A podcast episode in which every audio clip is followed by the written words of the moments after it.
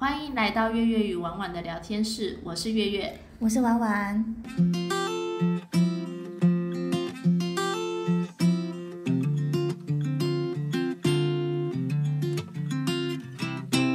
Hello，大家好，我们这一集啊，我们我们会提到职场新手要注意的几个重点。然后呢，它其实第一个重点就是一定要问清楚要去的工作地点需不需要办证。好，为什么会有这个重点呢？是因为我本人有经历过，就是公司通知我去某卖场上班，然后其实他是在那个安职的第一天去，结果没想到去到现场的时候，我被阻挡在外面不能进去，然后就很有趣了，就是呃明明就应该上班时间，可是我就进不去，为什么？因为在那个卖场需要办证，那公司却没有告诉我任何就是。办证相关的咨询，那这方面月月不知道自己有没有遇到过？哦，这个真的很常发生，主控这边就会跟你呃，才会帮你做很多需要的文件。那这些东西基本上里面的那些专案人员应该要在事前，就是你六日上班嘛，你礼拜五最晚礼拜五晚上一定要收到这些相关的哦内容资讯。那会有这样的错误，真的是专案没有做好。哦，对对对，而且它重点是，其实那些东西是需要纸本正本的。你如果在礼拜五之前没有拿到，你甚至不知道需要办证，你其实礼拜六真的是进不去。然后通常里面的卖场里面的那些呃行政人员，他也没有义务要帮你印出这些文件，啊所以你可能还要去卖场的周边找 Seven Eleven、全家，然后去 iPhone，对不对？重点是有的要盖公司印件，你那个啊印出来黑白印件都红色的，你怎么？嗯，他们会跟你说他们要正本，所以你有可能当天你根本就是一个完全进不去的状态。对，这真的是很容易发生。对，那现在我们提到第二点是如何进入卖场工作跟找驻场促销工作相关的位置，你一定要确认好，这点非常重要。那我自己的遇到的经验是，其实每一家卖场它的所谓的员工出入口，其实都在不同的位置。然后它有时候会在整间卖场建筑物的外头，有时候在停车场里面，有些时候在商店街里面。呃，对，然后我记得我那时候刚接的时候哈、那个那边就专案人员他会跟你说，你就走到机车停车场，往里面走到最底，哦然后看到灰色的铁门推开进去，然后讲的很详细，我那时候就听不懂，然后但我礼拜六当天一到现场，我就一目了然。就是专案也是要有很厉害的地方，他们要形容的好，我才找得到这个位置，不然真的没有人知道。然后你问路人或是问其他人，大家都觉得你很奇怪。呃，所以这个是真的没有错，可是我也有遇过专案人员跟我说，你到现你到了现场就知道了。哦，嗯，就是你到现场就知道了，或者甚至说他把 A 卖场的员工出入口讲到 B 卖场的员工出入口去了，我很常遇到。讲错真的是也不能怪他们，然后这就是临场反应很重要。去抓一个看起来像是也在做卖场的姐姐们来问。对，所以这个部分真的一定要事先确认好。虽然当然没有错啦，刚刚讲的情况是可能你跟专专案确认过还是会出错，但都比你没确认好。那还有进，如果你可以进到卖场之后，你还要去找驻场促销箱陈列放的位置，这个点很重要。那我自己的话是其实是基本上因为卖场它的陈列老师的仓库的位置都不一样，所以有一些呃卖场它可能会放在仓库的某处，那有些甚至它不是，它可能会在收货区、冷冻冷冻库之类的附近，那基本上都是要靠嘴巴去问的。啊那第三点是厂商是否有给制服，我觉得这件事情也非常重要，因为其实不知道大家在逛卖场有没有注意到一件事情，就是今天呃你去卖场看那些市呃驻场的大姐们或是妹妹的弟弟们，嗯。他们其实大部分都穿白色的有领上衣、破衫或者是衬衫、黑色长裤、黑鞋，对吧？通常有给制服都是那个品牌有特别不一样的 T 恤，像是哦，我们之上有提到九处小姐店有他们自己的洋装哦对或者是有些饼干洋芋片有他们自己 logo 的 T 恤制服啦。嗯那除非是有别的卖场，呃，通常一般都是白色上衣、黑色裤子、黑色鞋子。对对对，那我觉得这个部分还有决定到说，你今天是不是可以穿自己的衣服的上衣进卖场，啊因为有时候你其实如果客厂商这边或客户这边专案没有告诉你说，哎，他的促销箱里面是有工作制服的，那你是不是可以选择穿自己的 T 恤进去就好了？对对对对然后你就可以套上他们的制服。那如果没有告诉你的话，其实就是这个部分很困扰，因为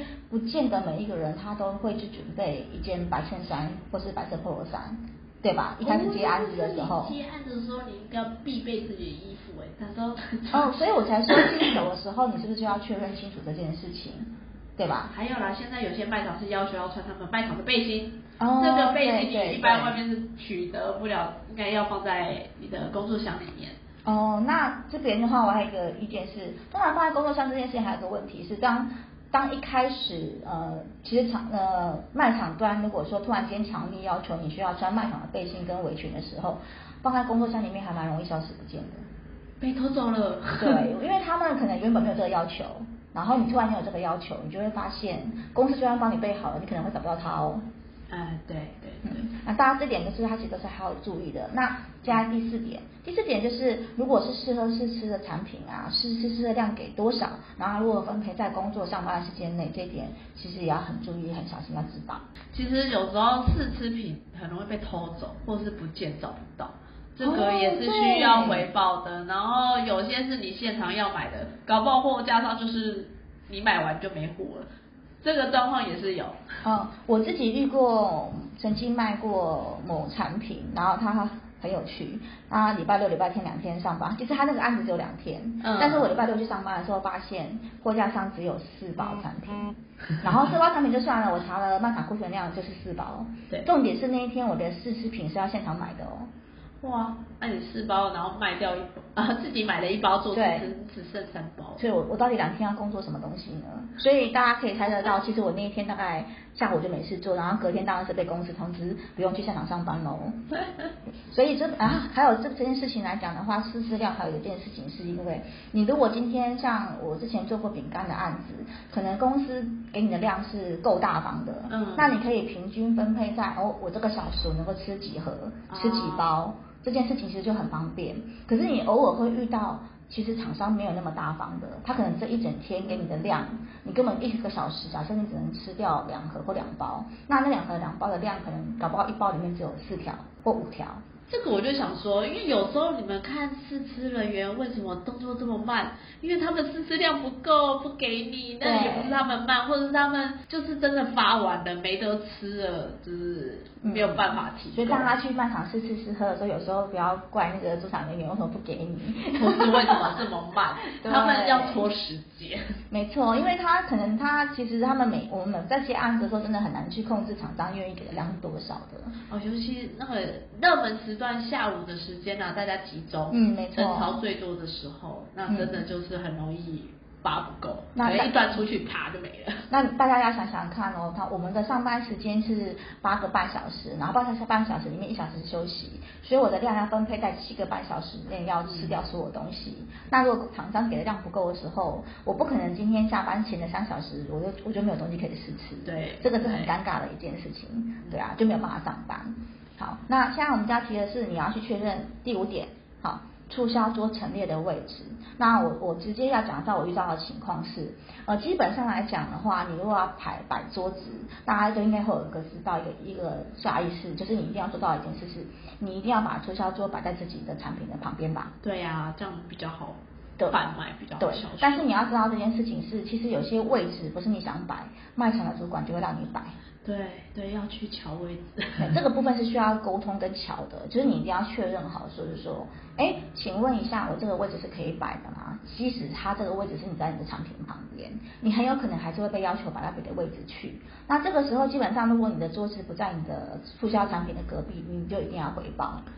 哦，对啦，嗯，主要是有些卖场考量是它的动线可能会打到、啊对挡到消费者，那有些是其实竞争品牌出现的时候，对这位置也很重要，大家当然都想离自己货架越近越好。那有时候更呃更有可能在他们的忙季旺季，比如说像中元节的时候，他们甚至会要求你把桌子撤掉。对，这也是有发生过的。，所以像这种东西就是回报，然后不要坚持。对因为其实摆桌子的确是我们的工作，但是基本上你在人家卖场上班，然后人家说我觉得你就是不适合摆桌，对就是也不要去太过坚持这件事情。是对但是呢，可以摆桌的时候，他就是注意重点是最好的第一选择就是在自己的产品的隔壁。卖场的注意事项第六点，卖场主管的要求都要配合。那这个点是我自己本身是之前就是有遇到，应该大家其实接触场大家都有遇到，应该说每一家卖场主管的要求都不太一样。那通常来说，大部分不外乎就是拉牌面，然后查机器品、补货。这边其实就是通常接这个案子也要有心理准备啦，因为我们其实，在卖场里面是在人家地盘上，就只好听人家主管的意见。没错。那卖场主管的需求呢，是凌驾于各种之上的。就他们说要补货，那就是补货；要拉牌面，要查集齐，这种很奇怪的事情。哦，我还有协助收银，去帮忙包装他们。哦，对对对对对对对，这种就是各种无理的要求都要去做。基本上来说，我觉得这种其实就是真的看各家卖场的要求不同。我记得听过最夸张的是，某卖场是要求驻场人员中午休息时间要帮忙打饭。就是那种自助餐帮忙装菜给 给那边的工作人员，超级奇怪。然后事后还要帮忙擦桌子，把他们的休息室恢复干净，这样。哦，这是我听过最无理。然后他们还要排班，所有的驻场人员都要排班做这件事。嗯，我自己说话是有遇过，就是说，呃，会有卖场要求，就是他们你们家家的驻场要去帮忙销售他们家的产品。哦，有三三十分钟左右，然后大家轮流排班去。啊，对，这个也是有卖他们不要的机器品，也不是说不要，就是希望把这些机器品可以销售出去。或者是他们现在就他们自有商品，他们希望你帮忙推促销。啊，我有看过蛮过分的，但是有点离题啦。就是他们会拿我们的赠品去 unpack 他们家自己的产品。哦，这个也有遇过。哦啊，我还想到一件事情，我曾经有遇过。呃，不是我本人遇过，但是我听说过，就是有某驻场同事是男生，然后他是骑摩托车去卖场上班的，嗯，然后他就是遇到卖场的主管要求他骑摩托车去帮他们买咖啡，哈，就是他整个人就是被要求要离开卖场的状态，在我们的工作时间，他被要求他被要求去买咖啡，没错